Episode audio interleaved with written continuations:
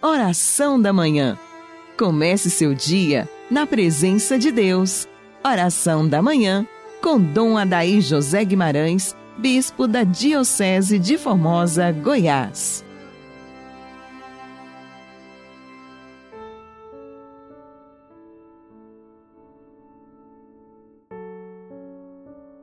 Que as almas dos fiéis defuntos, pela misericórdia de Deus, descansem em paz.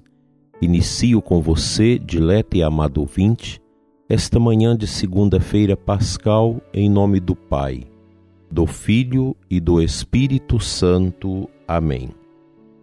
Ó Deus, que mostrais a luz da verdade aos que erram, para que possam voltar ao bom caminho concedei a todos os que gloriam da vocação cristã, rejeitem o que se opõe a este nome e abrace quanto possa honrá-lo.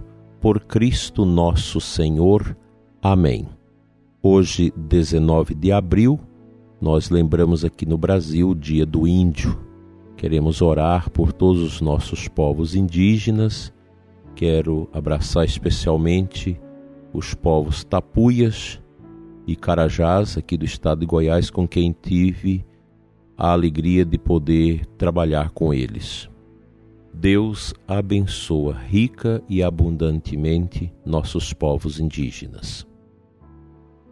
Vivendo esta grande dificuldade sanitária desde o ano passado, muitas pessoas têm partilhado sobre estes momentos. Eu tenho rezado em cima desta situação e percebo que nós temos, como cristãos, de avaliar também os elementos espirituais que estão por trás de toda esta situação sanitária que nós vivemos.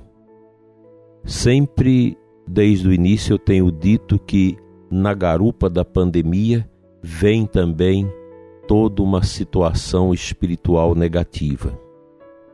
Pensando bem, como ouvi a partilha de um grande amigo na semana passada, que me dizia que há uma uma situação espiritual em tudo isso, porque a humanidade cresceu nos últimos tempos na independência de Deus.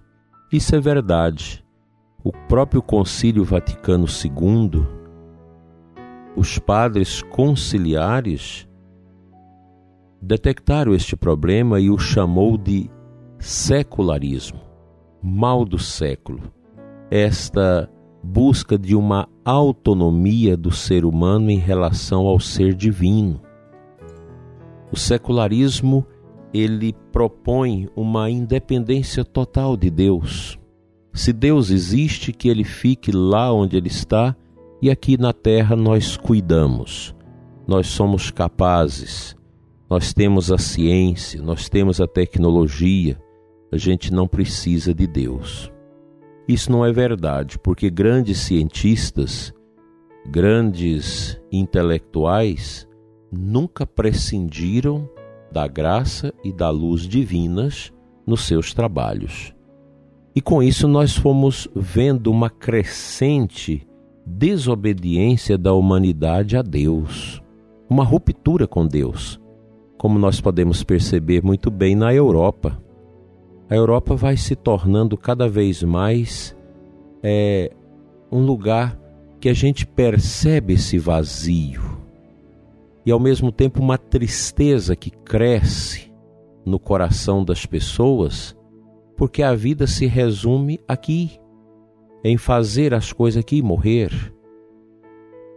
E o fato da humanidade caminhar nesta desobediência a Deus, ela foi produzindo, produzindo muitos comportamentos estranhos, promovendo o aborto, a destruição da família, promovendo genocídios, promovendo escárnios para com o próprio Deus Basta lembrarmos do carnaval do ano passado, aquelas cenas horrorosas que ainda ficam na cabeça da gente, em que o demônio arrasta Jesus pelo chão, no desfile de carnaval. Nós vemos toda uma busca desenfreada do prazer, os vícios, as drogas, a corrupção desenfreada que vai corroendo os poderes da República. Essas realidades atraem, de certa forma, uma ira de Deus. Não no sentido que Deus tem raiva da obra que ele criou, mas Deus parece que esquece da humanidade para que ela possa encontrar consigo mesma. E este momento de peste é um momento que nós devemos nos erguer em grande intercessão e clamor ao Pai da divina misericórdia ou das misericórdias eternas, para que tenha misericórdia de nós. Misericórdia deste mundo que precisa de Deus, que precisa de fé. Vamos à sua palavra.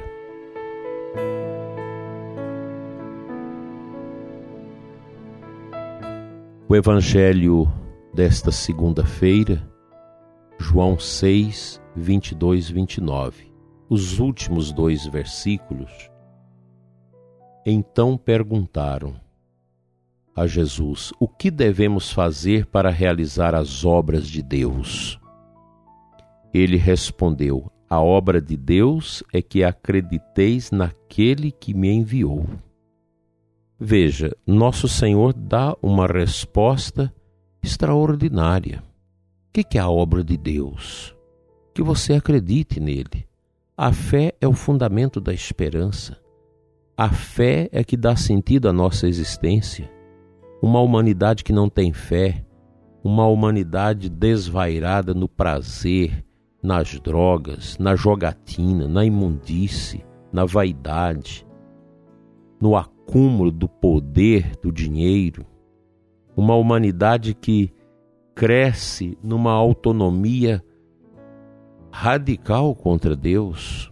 Veja o que nós podemos perceber nas nossas universidades. Quantas pessoas que estão ali para ensinar e aproveita da sua condição de mestre para promover os mestres da suspeita, os ateus, os racionalistas. Que sentido tem a vida sem a graça divina? Sem esse caminhar com Deus?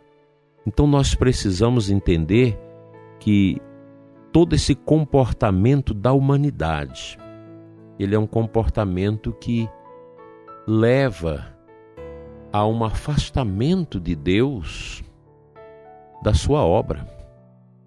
É como se você tivesse aquela pessoa que te perturba tanto, tanto, e você chega um momento que você diz: deixa, deixa fazer seu caminho.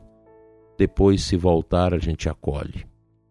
Eu penso que neste momento nós precisamos questionar a necessidade de fazermos grandes movimentos espirituais de oração e adoração, pedindo esta revogação de uma ira de Deus contra toda essa situação que o mundo vive, um mundo que desrespeita a pessoa humana, que desrespeita o sagrado, que desrespeita as leis divinas. Que o Senhor tenha misericórdia de nós, que Ele volte o seu olhar para nós e que nós possamos ser salvos. E nós estamos vendo muitas iniciativas bonitas de oração, de súplicas, de adoração, como esse grande movimento do Frei Gils, com o apoio de Dom José Negre, seu bispo, e de Santo Amaro em São Paulo, e tantos outros lugares. Aqui mesmo em Formosa, o padre estabeleceu adoração perpétua algum tempo atrás na sua paróquia, é um movimento lindo, com muitas pessoas a noite toda rezando, buscando a Deus. O mundo precisa disso. Eu creio que nós cristãos podemos dar uma grande contribuição para a superação deste momento tão triste através de momentos espirituais profundos. Durante essa semana vamos rezar em cima disso, pedindo essa graça para que nós possamos ativar a esperança do nosso coração nessa certeza que Deus perdoa esse mundo esquisito, que Deus ama esse mundo e que a nossa oração tocará o coração de Deus para que a misericórdia aconteça e que nós possamos amar ainda mais o nosso Deus. Muitas coisas bonitas que esta pandemia está possibilitando, nós vamos partilhar durante esta semana. Que Deus nos ajude a viver a nossa esperança a partir de corações profundamente orantes. Pai de bondade, Pai das misericórdias eternas, olha para o nosso mundo. Não leve em conta, Senhor, os nossos pecados, as misérias que praticamos, as loucuras que a nossa sociedade mundial tem praticado nesses últimos cem anos guerras, abortos, destruição da família, quebra da inocência das crianças, a inoculação do veneno da malícia no coração dos jovens, a música estranha, os movimentos culturais estranhos. Pai, dai-nos a luz a partir das grandes dificuldades que estamos vivendo. Que este momento de dor nos leve a voltar cada vez mais ao teu amor divino, à tua misericórdia, que sempre nos acode. Amém.